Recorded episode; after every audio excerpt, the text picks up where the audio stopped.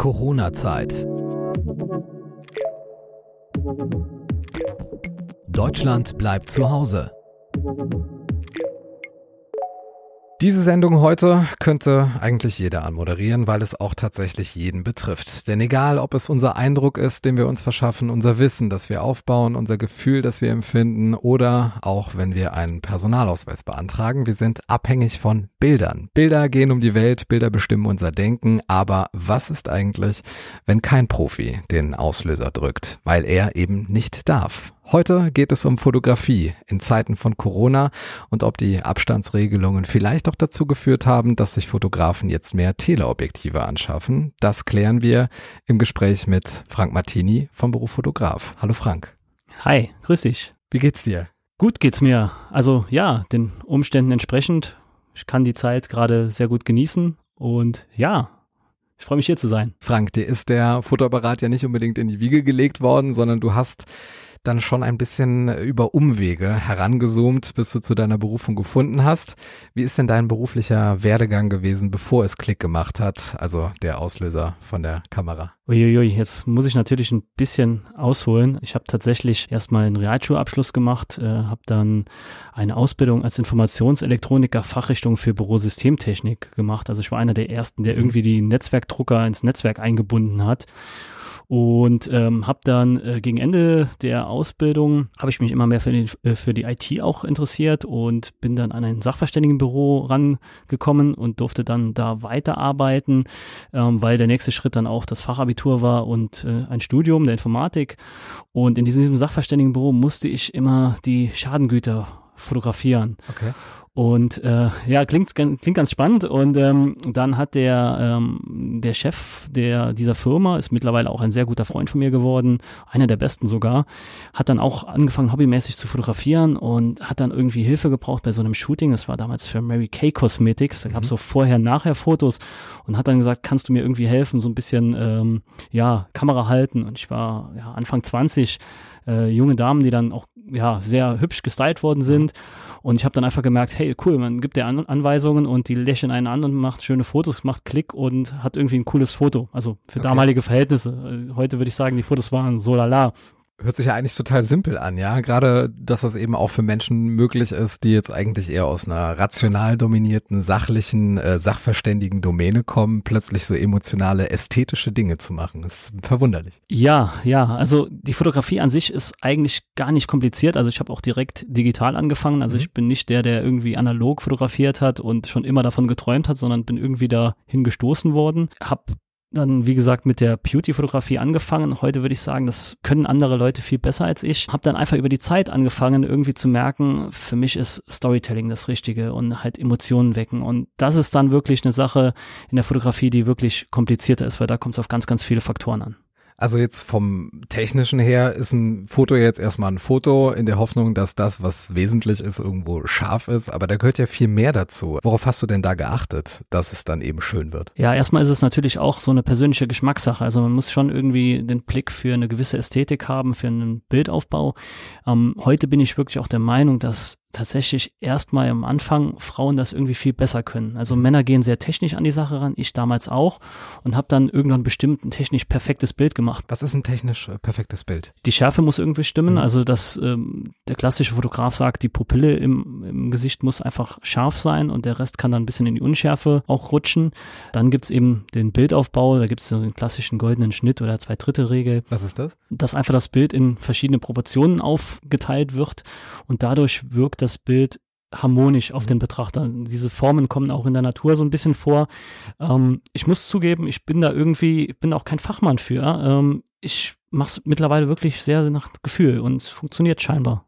Also entweder Berechnungen anstellen im Vorhinein, alles ausrichten danach, dass eben der goldene Schnitt irgendwie passt, oder aber das richtige Händchen, das richtige Auge dafür haben und einfach den Auslöser drücken.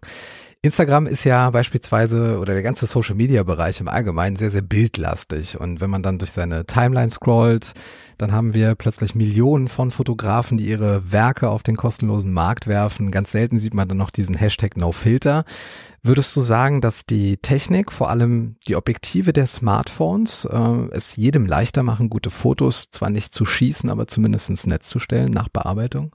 Definitiv. Also mit, mit, einem, mit einem schönen Handy, mit einem aktuellen Handy kann man auf jeden Fall tolle Fotos machen. Das machen wir tatsächlich auch. Wir sind sehr viel in der Weltgeschichte unterwegs. Ähm, ich gebe auch regelmäßig diese Grundlagenworkshops für angehende Fotografen und teilweise auch Berufsfotografen. Und da nehmen wir auch bewusst mit dem Handy Aufnahmen auf und dann eben auch nochmal mit verschiedenen Kameras in verschiedenen Preiskategorien. Und wir stellen immer wieder fest, gerade wenn es draußen ist und man ja gute Lichtverhältnisse hat, dann sieht man keinen Unterschied mehr. Wichtig ist allerdings nach wie vor das Auge. Also der Bildaufbau macht das Bild und oder das, das Auge macht das Bild und nicht die Technik. Was sind denn deiner Meinung nach so die häufigsten Motive? Ist das Essen oder ist es das, was man vorher gesucht hat, worauf irgendwo die Social Media Anbieter sich einstellen, dass sie sich möglichst lange auf den Plattformen halten? Oder was ist deiner Meinung nach so das am häufigsten fotografierte Motiv bei Instagram beispielsweise?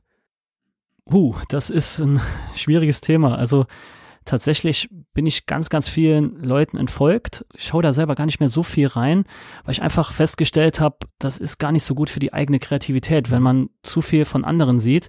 Ich gucke dann lieber irgendwelche Bildbände oder lass mich wirklich von ein, zwei Fotografen inspirieren, die ich wirklich als Vorbild dann auch betrachte. Insgesamt, klar, mittlerweile wird irgendwie alles fotografiert. Und dann ist die Frage, ja, was einem wichtiger ist. Und bei vielen merkt man auch so, so, so ein Instagram-Life-Cycle, dass eben irgendwo erstmal die Leute anfangen so ein bisschen mit Fitness, fotografieren sich dann irgendwo im Fitness, dann gibt es mhm. irgendwann eine Schwangerschaft, dann äh, gibt es irgendwann ein kleines Kind, dann gibt es nur noch das Kind. Ähm, gegessen wird auch immer. Gegessen wird natürlich zwischendurch auch immer, außer bei den Fitnessleuten dann ein bisschen weniger. Healthy, Hashtag. genau.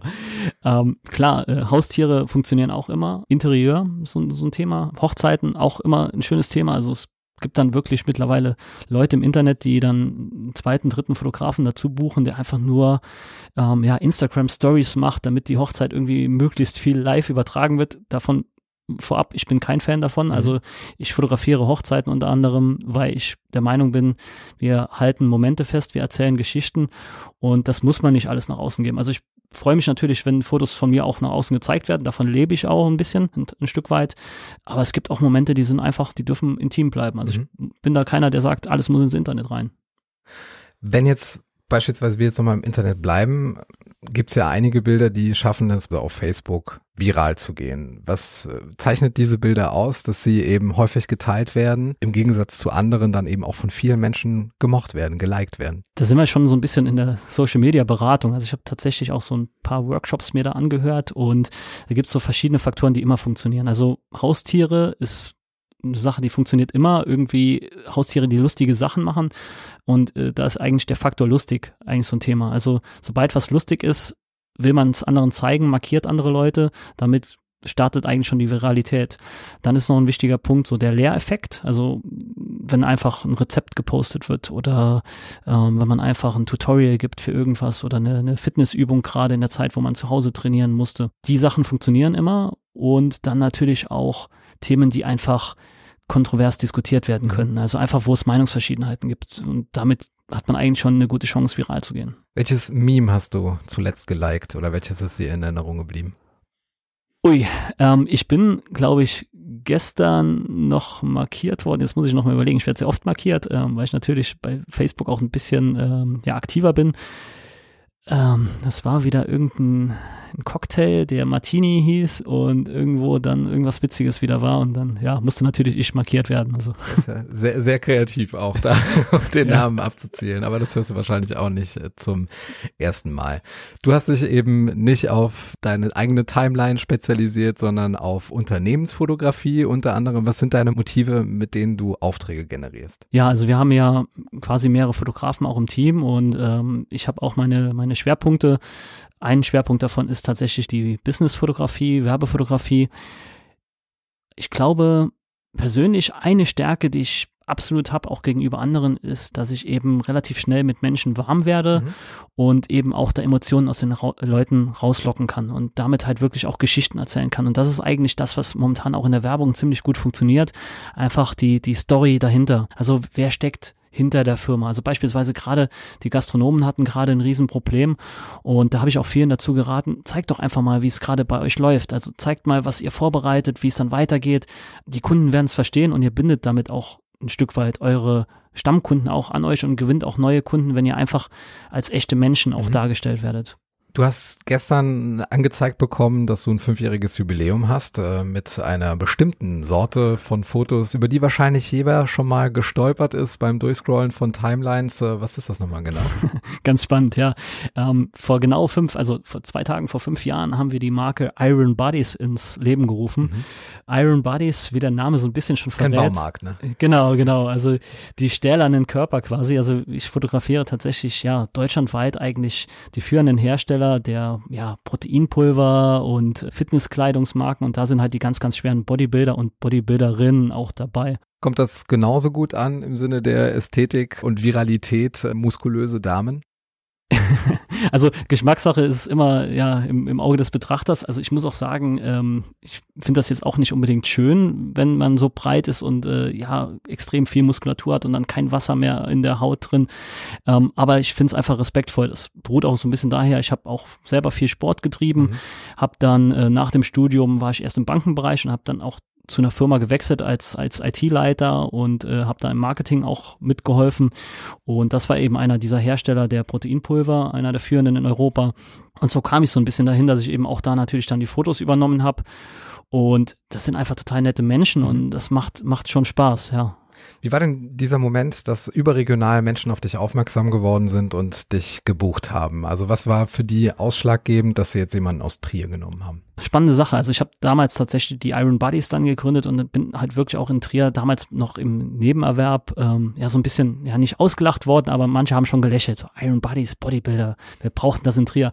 Ähm, ja, spannende Sache. Wir haben tatsächlich einige deutsche Meister in Trier, die da auch trainieren, aber das relativ schnell der Markt dann auch ausgeschöpft. Ähm, deswegen ist Trier auch kein Markt für mich und da muss man einfach ein bisschen größer denken. Und ich habe ganz, ganz viele Kunden, gerade tatsächlich in Hamburg und in München unten auch, ähm, ist so eine Hochburg, weil die kennen mich alle mittlerweile und kommen dann regelmäßig zu mir. Also die fahren dann sonntags, reisen die an, schlafen in den Hotels in Trier, die ich dann immer empfehle. Ähm, montags morgens haben wir dann das Fotoshooting, dauert ein bis zwei Stunden und dann fahren die wieder nach Hause. Was nimmt man da für eine Location? Nimmt man da verlassenes Baustellengebiet oder was nimmt man da? Es gibt tatsächlich so drei Klassiker, die ich immer anbiete. Also einmal Fotostudio, was aber eher Richtung Ästhetik geht. Dann, ja, Ruine ist natürlich auch so eine Sache, Outdoor, wobei es dann wieder schwierig ist, gerade bei diesen ganz schweren Bodybuildern, dass die eben ihre Form behalten können und sich da auch ordentlich aufwärmen können. Mhm. Und ähm, da muss ich nochmal vielen, vielen Dank sagen an den Olli Türk vom Aktivsport in Trier. Ist so dieses ja, Hardcore-Gym, wo ich richtig Spaß drauf habe, da einfach hinzugehen. Mhm. Ähm, da darf man dann auch mal die Handeln fallen lassen. Also nur meine Kunden natürlich, nicht die Trainierenden da. Also bitte, bitte nicht nachmachen. Und da bin ich sehr, sehr gerne und äh, bin auch froh, dass ich da immer willkommen bin. Und da wollen auch alle wirklich hin. Also die sehen wirklich auf meiner Webseite, dass wir eben da im Gym dann die Fotos machen und dann eben auch die 50 Kilo Kurzhante in die Hand nehmen können und die durch die Gegend werfen können quasi. Ja, das ist so ein bisschen auch so ein Markenzeichen von mir. Schwarz-Weiß oder Farbe? Kommt drauf an. Kommt drauf an. Warum kommt es drauf an? Also klar, im, im, Bodybuilding ist sowieso die Fotos ein bisschen dunkler, äh, deswegen ist da gar nicht so viel Farbe zu sehen. Insgesamt bin ich ein Fan von Schwarz-Weiß-Fotos total, weil ich der Meinung bin, kommt mehr die Emotion raus und lenkt, keine Farbe lenkt ab. Im Bodybuilding jetzt speziell, da geht es um den Körper und nicht um eine Story zu erzählen. Da kann man die Farbe drin lassen. Da geht es nur um Stärke. Härte. Muskulatur. Ästhetische Härte. Härte nenne ich das Ganze. Jetzt lachen wieder einige, die mich kennen, deswegen, ich muss das nochmal betonen. Was machst du denn mit Leuten, die jetzt so ein bisschen aufgeregt sind beim Termin? Dass die sich entspannen. Gibt es da irgendwie eine Methode, gerade so Menschen, die jetzt das erste Mal vor der Kamera stehen? Total. Also wir haben keine Laufkundschaft. Wir telefonieren vorher mit jedem Kunden und dann sind dann immer noch viele Kunden, also gerade jetzt eher im Familienfotobereich, die dann zu mir kommen und stellen sich vor, irgendwie die ganz, ganz böse Fotograf, der von damals so, stellen sich dahin und ja, ja nicht lachen und keine Ahnung. Ich habe die Einstellung im Privatkundenbereich, duze ich persönlich mhm. jeden. Mhm. Das ist für mich ein Muss. Also ich habe damals auch meine Hochzeit fotografiert fotografiert, da habe ich dann das Brautpaar gesiezt und das war eine Katastrophe und seitdem mache ich das nicht mehr. Du siehst dann auch auf den Bildern, ne? Ja, genau, das, das sieht man einfach. Da fehlt die mhm. Emotion. Also da fehlt einfach die persönliche Komponente. Und ähm, ja, vor dem Shooting gibt's erstmal einen Kaffee meistens und ein lockeres Gespräch.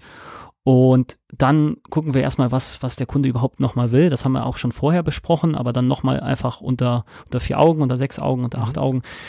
Und dann fangen wir ganz locker an erfahrungsgemäß so nach 20 Minuten, eine halbe Stunde sind die Leute dann wirklich locker und merken, hey, der Frank, der hinter der Kamera da irgendwie rausguckt, der ist eigentlich auch hoffentlich ein ganz netter Typ.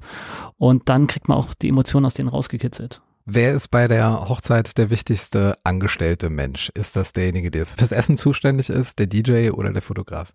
Der wichtigste angestellte Mensch. Mhm. Ui. Ähm, alle sind wichtig. Also es ist auch wirklich ganz, ganz unterschiedlich, was dem Brautpaar wichtig ist. Also viele sagen, äh, natürlich ein Fotograf ist wichtig, andere sagen, mir ist die Musik viel, viel wichtiger. Wiederum andere sagen, wir brauchen keine Fotos, wir hätten gerne ein Video. Das ist wirklich Geschmackssache. Mhm. Ähm, aus der Erfahrung her kann ich nur sagen, dass der Fotograf und der Videograf, das sind die zwei Menschen auch eine Wedding Plannerin schafft das nicht. Das sind die zwei Menschen, die wirklich den ganzen Tag dem Brautpaar quasi auf den Füßen stehen, ohne dabei aufzufallen. Mhm. Dann hast du einfach eine gewisse Erfahrung, wie so ein Tagesablauf sein kann und schätzt auch eine Situation richtig ein, wenn einfach jemand ein bisschen Ruhe braucht oder wenn jetzt gerade irgendwie eine Partystimmung aufkommt. Gab es mal einen Auftrag, den du abgelehnt hast? Viele, viele. Okay. Ja. Was sind da die Gründe? Ich hatte tatsächlich auch, wir haben jetzt über 400 Hochzeiten fotografiert auf fünf Kontinenten, also sind tatsächlich ein bisschen rumgekommen. Ich habe persönlich mit jedem Brautpaar vorher ein Gespräch, also wir treffen uns vorher, bevor dann ein Auftrag überhaupt unterschrieben wird mhm. und ich will die kennenlernen. Und ähm, sag denen dann auch bitte, ähm, schlaft zwei Nächte drüber und sag dann, hey, nicht nur die Fotos gefallen uns, sondern auch der Frank als Mensch können wir uns vorstellen, als Freund und Gast auf unserer mhm. Hochzeit zu haben. Und zum Beispiel bei einer Hochzeit war es einmal der Fall, wo ich dann auch im Vorgespräch war und die haben dann einfach auch gesagt, hier das und das und das hätten wir gerne und so muss das ablaufen. Und dann hatte ich einfach schon die Erfahrung und das ist ganz, ganz wichtig. Das hätte ich ganz am Anfang nicht gemacht und mittlerweile kann ich das mhm. einfach und kann es mir auch erlauben, weil relativ viele Anfragen da sind und habe dann dem Brautpaar auch gesagt, ich glaube, dass, also ich habe dann nicht gesagt, ich will euch nicht, sondern ich habe dann wirklich auch dem Brautpaar nahegelegt, zu schauen, dass vielleicht jemand anderes mit einem anderen Stil mhm. geeigneter für die beiden wäre und habe auch denjenigen dann empfohlen, weil ich kenne ja natürlich verschiedene und mit verschiedenen Stilen und ich glaube, die waren danach auch sehr zufrieden bei dem anderen. Ich glaube, bei mir wären sie nicht zufrieden gewesen. Okay. Wie groß ist denn dein Team? Äh, wir wären eigentlich äh, schon viel größer, wenn nicht gerade die spannende Zeit da auf uns zugekommen mhm. wäre. Ja, ich hatte jetzt einen Videografen im Team, der aber jetzt wieder im Studium ist äh, und dann quasi als Freelancer weiterhilft. Hab noch einen weiteren externen Fotografen als Freelancer, hab eine Visagistin als Freelancer, meine liebste Frau als Fotografin im Team, ähm, hab eine ganz liebe Mitarbeiterin, die Grafikbearbeitung macht ähm, habe jetzt auch gerade noch mal zwei Vorstellungsgespräche gehabt. Also es gibt, gibt noch eine, das kann ich vorweggreifen, eine Fotografin, die zu uns kommt. War mit Abstand die beste wahrscheinlich dann, ne? In Corona-Zeiten. Ganz, ganz, ganz spannend. Also ich hatte tatsächlich einfach einen Facebook-Post gemacht, ähm, ohne Geld rein zu investieren und hatte 37 Bewerbungen und alle waren echt gut, muss man echt sagen. Und äh, echt Wahnsinn. Und eine Fotografin war dabei, die einfach total tolle ja, Familienfotos macht. Die wird uns bald ein Stück weit begleiten. Mhm. Und wenn alles gut läuft, werden wir ab August dann auch noch einen Azubi bekommen, der dann auch im, im Fotobereich, dann eher im B2B, also im Werbefotografiebereich uns hilft. Und zusätzlich sogar auch noch eine Texterin, weil wir auch unsere Kunden ein bisschen im Social Media Bereich unterstützen wollen. Du hast gesagt, es wäre vieles anders gelaufen, wenn es Corona nicht gäbe. Was ist bei Corona passiert? Also ich denke mal, Du warst von den Einschränkungen massiv betroffen, insofern als das größtenteils alles auf Null abgefallen ist, was das Handeln angeht. Ja, also wir sind jetzt natürlich auch äh, im Dezember massiv gewachsen, einfach weil ich dann auch aufgerüstet habe. Ähm, war bis letztes Jahr war ich quasi alleine unterwegs, nur mit Freelancern. Meine Frau war selber selbstständig. Ich habe jetzt quasi das Unternehmen von ihr auch geschluckt. Ich muss zugeben, das erste Quartal war, ja, ich glaube, über 200 Prozent besser als jedes andere Quartal vorher. Das mhm. war schon Wahnsinn. Obwohl wir im Januar vier Wochen im Ausland waren. Also wir waren auch in Asien unterwegs, im Corona-Gebiet. Ganz, ganz spannend und kamen gerade zurück, als hier alles so ein bisschen angefangen hat, überhaupt mal drüber nachzudenken. Ja. Wir haben halt von unterwegs auch gearbeitet und hatten auch tolle Projekte ausgearbeitet, die wir dann halt starten wollten. Dann kam plötzlich so ein Stop und das mhm. war, das hat echt wehgetan. Also ähm, der April war auch bei uns ähm, ja von 100 auf 0. Wie hast du davon erfahren, von diesem Stopp? Hat man dir geschrieben, dich angerufen? Ja, also ich habe tatsächlich auch als einer der ersten Fotografen in Trier auch öffentlich gepostet, wir machen jetzt keine Fotoshootings mehr. Bevor es dann irgendwelche Kontaktbeschränkungen gab, haben wir gesagt, wir wollen jetzt erst erstmal warten, haben alle Endkundentermine abgesagt. Teilweise haben die Leute es verstanden, teilweise gab es da auch äh, gerade im, im Newborn-Bereich, was meine Frau dann halt macht. Diese ganzen Begriffe, Newborn-Bereich. Also. ja, die, die kleinen Neugeborenen. Mhm. Und das ist eben ganz, ganz wichtig. Die Kinder müssen eigentlich weniger als 14 Tage auf dem Tacho haben. Mhm. Und das ist natürlich dann eine, eine, schwierige, eine schwierige Phase. Und aber da muss man auch ganz nah an dem Kunden oder an dem Baby ja. dran sein. Und deswegen haben wir gesagt, das können wir nicht machen, das wollen wir nicht. Wir wollen die andere schützen. Naja, es gab ja ungewöhnliche Ideen während der Corona-Zeit in Bayreuth. Äh, hat sich äh, die Fensterfotografie etabliert, damit Kunden Fotos geschossen bekommen. Dann brauchten sie halt eine Erdgeschosswohnung und der Fotograf steht eben draußen und hält den Abstand auch ein. Und man ist eben dann nicht in diesem Haushalt drin. War das eine Option für dich oder hattet ihr andere Ideen, um das irgendwie zu kompensieren? Fand ich total toll. Äh, haben tatsächlich auch in Trier, glaube ich, mindestens drei Kollegen gemacht. Auch total schön. Ähm, ich fand die Idee super. Wollte es allerdings selber nicht machen. Ich hatte auch überlegt, das Ganze sowas ähnliches zu machen, aber für Unternehmen, weil gerade die kleinen Unternehmen leiden, also nicht die Familien, die können einfach warten mit ihren Familienfotos, muss man ganz knallhart sagen. Mhm. Und wollte aber damit die Unternehmen ein bisschen, äh, ja, unterstützen. Dann kamen wieder andere Regelungen. Ja, ändert sich ja immer noch irgendwie täglich oder zumindest wöchentlich. Ja. Wir hatten einen einschneidenden Punkt äh, in Luxemburg. Wir machen sehr viele große Hochzeiten und hauptsächlich in Luxemburg, Belgien, Holland die Richtung. sind gar nicht mehr so viel hier in Trier unterwegs.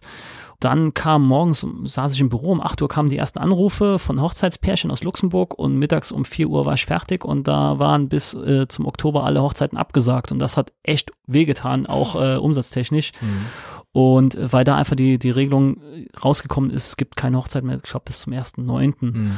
Vorerst. Ja. Genau, vorerst. Und ähm, dann haben wir relativ schnell überlegt, was machen wir jetzt, weil das müssen wir irgendwie kompensieren. Haben dann erstmal umgestellt auf ähm, Firmenfotografie Business-Porträts mhm. zu einem vergünstigten Konditionen auch. Mit ohne Leute drauf dann. Mit Leute, aber dann mhm. halt auch mit immer Abstand und so weiter. Das funktioniert da relativ gut. Ähm, haben ja auch mit unseren zwei Fotostudios die Möglichkeit, dass wir nicht nur beim Kunden vor Ort aufbauen, was wir normalerweise machen, sondern auch, dass die Leute einzeln zu uns reinkommen können und dann eben auch mit ja, Warteschlange etc. Das haben wir alles uns ja ausgedacht, haben die Sache beworben, haben da richtig Gas gegeben, haben viele Aufträge bekommen und dann kam eine Sache, die habe ich nicht bedacht die Leute haben einfach angerufen und haben abgesagt, weil mhm. der Friseur zu hatte. Logisch. also spannendes Thema. Also eins nach dem anderen, ja, steht ganz vorne auf der Liste auch beim äh, Thema Passbildern. Ja, ich weiß, ja. die Frage nervt dich. Gar nicht. Ich hatte gar ja nicht. auch zwischendurch mal gefragt, weil irgendwie ist man ja total ratlos gewesen in der Corona-Zeit. Wo bekommt man jetzt ein Passbild her, wo man noch mit dem in Anführungszeichen Automaten sprechen kann. Also ganz, ganz wichtig, ich unterscheide zwischen Passbild und Businessporträt. Mhm. Das ist ein ganz großer Unterschied. Wir bieten keine Passbilder an, weil auch keine Laufkundschaft. Ich bin auch der Meinung, wer halbwegs betriebswirtschaftlich rechnet, kann mit Passbildern kein Geld mehr verdienen. Also so, so leid es mir tut und so hart es klingt, aber maximal würde ich da den Azubi ranlassen und eigentlich auch nicht, weil der Azubi soll was lernen. Und mhm. Passbilder mhm. ist eine Sache, ja, ähm, da steht irgendwo im Kaufland steht so ein Automat, das Bild kostet acht Euro. Mhm. Dann kannst du vielleicht 12, 13 Euro dafür nehmen. Der Kunde ist, wenn du den ordentlich bedienen willst, was mir wichtig ist, ist der mindestens eine Viertelstunde im Laden oder noch länger. Und wenn das einfach hochrechnest auf einen Verrechnungssatz, da kommst du nicht mehr hin. Also. Wer hat denn dein Passbild geschossen eigentlich? Das muss ich selber überlegen. Ähm, wir haben auf jeden Fall habe ich neue gescho geschossen bekommen in Vietnam, weil da unser Visum irgendwie nicht akzeptiert worden ist. Das war total spannend. Das wurde auch schön bearbeitet biometrisch. Also ähm, fand ich ganz cool. Ähm, ich habe tatsächlich damals, ich habe ein Bewerbungsbild mal gemacht. Da erinnere ich mich noch dran bei einem Fotografen in Trier. Ähm, ich kam dahin, hatte so eine rot gestreifte Krawatte, weil ich habe mich bei der Deutschen Bank in Luxemburg beworben, mhm. habe auch später da gearbeitet im IT-Bereich. Ähm, ja, da hat der Fotograf kam auf die coole Idee, für die rote Krawatte einen grünen Hintergrund dahinter zu setzen. Fand ich damals total auch cool. Habe mhm. ich gesagt, ja, der hat schon Ahnung bestimmt und äh, habe dann das Bild bekommen. Dann habe ich erstmal festgestellt, boah, cool, ich habe noch eine Fliege in den Haaren sitzen. Hat der Fotograf nicht gemerkt. Also konnte ich nochmal hin, dann musste erstmal so eine Retusche machen. Ähm, die aktuellen Bilder, ich glaube, das war tatsächlich ein Automat, weil ich einfach auch keinem Fotografen das zumuten will, sich selber mhm. das Geschäft damit kaputt zu machen. Viele Branchen profitieren ja jetzt von Lockerungen, auch deine Fotografie darf unter Vorgaben wieder etwas freier agieren. Du hast ja schon eine Insta-Story erstellt mit wichtigen Hinweisen. Unter welchen Umständen darfst du denn jetzt fotografieren nach diesen Lockerungen? Ja, da haben auch ganz, ganz viele Fotografen ganz viel wirres Zeug irgendwie gepostet und dann hat dann auch eine ganz liebe Fotografin gesagt, ja, wir dürfen wieder und so und so und die Handwerkskammer hat es erlaubt. Und dann habe ich äh, mal nachgefragt, du, hast du das schriftlich? Nee, wieso? Dann sage ich, das bringt mir gar nichts, wenn ich da irgendwie das im luftleeren Raum irgendwo ist. Und dann habe ich dann meine liebe Kollegin halt angehauen, sie soll mal bitte bei der Handwerkskammer nachfragen. Und die hat dann gesagt, ja, natürlich dürfen sie und so und so. Und dann habe ich aber auch der Kollegin gesagt, frag bitte nach, wie sieht's aus mit Familien und mehreren und öffentlicher Platz und Fotostudio, öffentlicher Platz und Homeshooting, so mhm. diese drei Geschichten. Und dann äh, hat dann leider auch die Handwerkskammer relativ schnell dann geantwortet, nee, das können wir Ihnen nicht schriftlich irgendwie zusichern und müssen sich an Ordnungsamt wenden. Da hat zum Glück das Ordnungsamt dann endlich auch uns eine E-Mail geschrieben und hat äh, auch gesagt, ja, wir dürfen wieder. Und äh, das war ganz, ganz wichtig. Klar, ähm, ich bin immer noch so ein Fan von Outdoor-Shootings, also lieber draußen. Ähm, dann ist sowieso gar kein Problem mit dem Abstand. Und ja, mittlerweile dürfen sich auch zwei Familien zusammen verabreden. Also das heißt, wir können draußen problemlos da bis zu zwei Familien, egal wie viele Leute da okay. pro Familie drin sind, dürfen wir halt fotografieren. Auch die Kelly Family dann. Genau, das wären dann ein paar mehr, ja. Okay bist ja als Fotograf nicht alleine, auch in der Region nicht, sondern du gehörst ja auch einem Netzwerk an, was sich jetzt eben auch mit Events, mit Hochzeiten beschäftigt. Ähm, wie war denn da der Zusammenhalt und äh, welche Aktionen habt ihr euch denn überlegt, um auf euch aufmerksam zu machen, damit man euch eben auch nicht vergisst? Ja, ähm, also in, in, der Region sind auch die, die, die Hochzeitsdienstleister gerade sehr, sehr gut vernetzt und die haben auch ein ganz, ganz tolles Video da gemacht, das auch so ein bisschen viral gegangen ist, glaube ich. Ähm, ich habe mich da bewusst rausgehalten. Ähm, das ist, also ich finde es gut. Auf der anderen Seite will ich ja auch nicht irgendwie nach außen kommunizieren, dass es so eine Art Hilferuf ist. Also muss man immer ein bisschen aufpassen. Und ich habe halt eben versucht, ähm, meine Pärchen eben halt direkt anzugehen und habe halt ganz schnell mit denen kommuniziert. Also habe die angerufen, habe da auch viel Zeit investiert, habe dann auch die Locations angerufen, habe mit denen gesprochen, dass man halt bei Ausweichterminen dann halt auch mit mir dann halt auch kommunizieren sollte. Und das fand ich irgendwie ein bisschen wichtiger. Gleichzeitig bin ich eher der, der sich lieber deutschlandweit vernetzt. Also ich habe ganz, ganz tolle ich muss fast sagen, wirklich die geilsten Fotografen, äh, die es in Deutschland irgendwie gibt, mit denen äh, habe ich mich vernetzt. Ich habe selber ja auch vor kurzem geheiratet, da hat äh, Kollege, der Rossi, hat die Fotos gemacht und der ist auch 2019 zum besten Hochzeitsfotografen Deutschlands gewählt worden. Und äh, dann habe ich noch ganz andere da im Netzwerk, die einfach auch äh, businessmäßig sehr gut aufgestellt sind. Und da kommen einfach sehr, sehr geile Ideen zustande, muss man echt sagen. Du hast gesagt, es wird Ausweichtermine geben, aber irgendwann ist auch dieser Ausweichparkplatz voll, wenn es jetzt diese Bugwelle gibt an heiratswilligen Paaren und äh, Menschen, die jetzt irgendwo ihr Event zum Jubiläum fotografieren äh, wollen. Wird das ein stressiges Jahr 2021 für dich? Sehr, sehr. Also es wirklich äh, wird brutal. Also 2020 wird ja leider ein Chaos vom Umsatz auch. Äh, 2021 wird, glaube ich, ein sehr, sehr gutes Jahr. Umsatztechnisch, wir müssen jetzt schon, sind wir am überlegen, wie wir das Ganze ressourcentechnisch irgendwie planen können, weil wir teilweise donnerstags, freitags, samstags, sonntags Hochzeiten haben. Mhm. Unser Steckenpferd ist eigentlich Ganztagsbegleitung ab sieben Stunden und eher so Richtung zwölf Stunden und vier Tage hintereinander zwölf Stunden. Eine Kollegin hat sogar tatsächlich jetzt gerade sich schon einen Camper geordert, also die wird tatsächlich vor Ort dann im Camper schlafen und wird dann von Location zu Location düsen. Ja, es geht ja nicht anders. Ja, das wird, wird eine spannende Sache und mhm. tatsächlich, also es fängt im April an und geht jetzt bis Juni. Die Termine sind alle weg. Wir haben sowieso pro Jahr gefühlt 500 Hochzeitsanfragen auf 30 Samstage, die interessant sind. Ich bin eh da ein Fan davon, Brautpaar den Tipp zu geben, dass sie sich eh nicht den Samstag unbedingt raussuchen sollen, sondern vielleicht eher einen Freitag. Also ich mhm. weiß, das hat Konsequenzen. Also Freitag muss sich jeder Urlaub nehmen. Wir haben es bewusst auch so gemacht, weil aus Erfahrung weiß ich, dass zehn Prozent aller Hochzeitsgäste auch absagen mhm. und auch am selben Tag noch absagen oder gar nicht absagen, gar nicht kommen. Und die eliminiert man so ein bisschen, wenn man sagt, ja, wir heiraten Freitag, sondern wenn die sagen, oh, dann muss ich mir Urlaub nehmen, dann komme ich nicht. Und die Leute, die die wirklich, äh, wo das Brautpaar einem wichtig ist, dann nimmt dann den Urlaub mhm. bekommt man. Selbst wenn man wirklich einen ganz, ganz schweren, stressigen Job hat, dann wird man zumindest nachkommen. Und ich glaube auch, dass man freitags, das kann ich jetzt nicht in, in, in Zahlen fassen, aber mhm. ich glaube, dass man auch freitags viel Geld sparen kann. Denke ich auch, aufgrund der Nachfrage. Genau. Wenn du dich jetzt mal umschaust in der Fotografenlandschaft und vielleicht auch einen Blick auf die Konsequenzen von Corona wirfst, wie glaubst du, werden die Unternehmen im fotografischen Bereich im nächsten Jahr aufgestellt sein? Wir haben eine ganz spannende Entwicklung in der Fotografie. Wir haben die letzten zehn Jahre sind Unternehmen angemeldet worden. Ich glaube, 400 Prozent mehr Unternehmen gibt's, aber der Umsatz ist gleichzeitig nur um 10 Prozent gestiegen. Mhm. Das heißt, der Umsatz pro Fotograf ist dann ganz drastisch zusammengekracht. Gerade heute Morgen sind neue Zahlen veröffentlicht worden von den Berufsfotografen. Die haben eine Umfrage gestartet, habe ich auch teilgenommen. Und das ist eine, eine ganz, ganz gravierende Sache. Circa 50 Prozent der Fotografen haben angegeben deutschlandweit, dass sie nur noch 0 bis 5 Prozent Umsatz im April fahren. Mhm. Dann gab es eine weitere Umfrage, wie viel Umsatz machen die Fotografen dieses Jahr mit Corona? Und da haben 30 Prozent angegeben, weniger als 10.000 Euro Umsatz. 75 Prozent haben angegeben, weniger als 40.000 Euro Umsatz. Und das ist absolut tödlich. Also da, da bleibt nichts mehr Rest. Und ähm, da muss man wirklich aufpassen. Und gleichzeitig haben dann auch 33 Prozent angegeben, dass sie so maximal ein bis drei Monate überhaupt überleben können. Mhm. Und ich glaube leider, dass der Markt da ein bisschen ausgesiebt wird. Ist vielleicht tatsächlich für die Branche auch wieder ein bisschen besser, dass die Preise auch wieder, ja, sich regulieren. Gleichzeitig tut es mir einfach leid für, für die Kollegen und Kolleginnen. Also ich bin selber auch Veranstalter von einem Fotografenstammtisch in mhm. Trier mit über 300 Teilnehmern online erstmal und dann 30 bis 50 pro Veranstaltung. Versuchte auch denen eben zu helfen, dass da, dass die auch richtig kalkulieren und auch da am Markt bleiben können. Aber so sieht's wirklich bitter aus, muss man wirklich sagen. Welchen Tipp würdest du denn geben, um die Maschine wieder in Gang zu bekommen?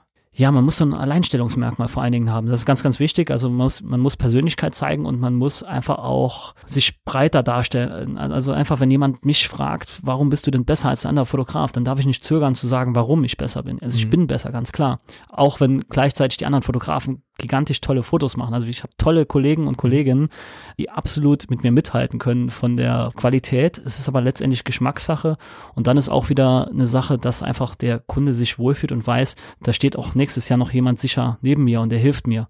Und da sind wir sehr, sehr stark aufgestellt. Also ich könnte selbst jetzt ein ganzes Jahr leben ohne, ohne die Umsätze, weil wir auch noch ein paar andere Projekte geplant haben, die ich noch nicht verraten will. Mhm eigentlich sogar, dass die, die Zeit jetzt echt nutzen kann für die internen Projekte, die liegen geblieben sind, dann halt zu machen. Und da kommt was Spannendes auf euch zu. Da sind wir auf jeden Fall sehr gespannt. Ich danke dir für deine Gedanken. Dankeschön, Frank Martini. Sehr gerne. Danke, dass ich hier sein durfte.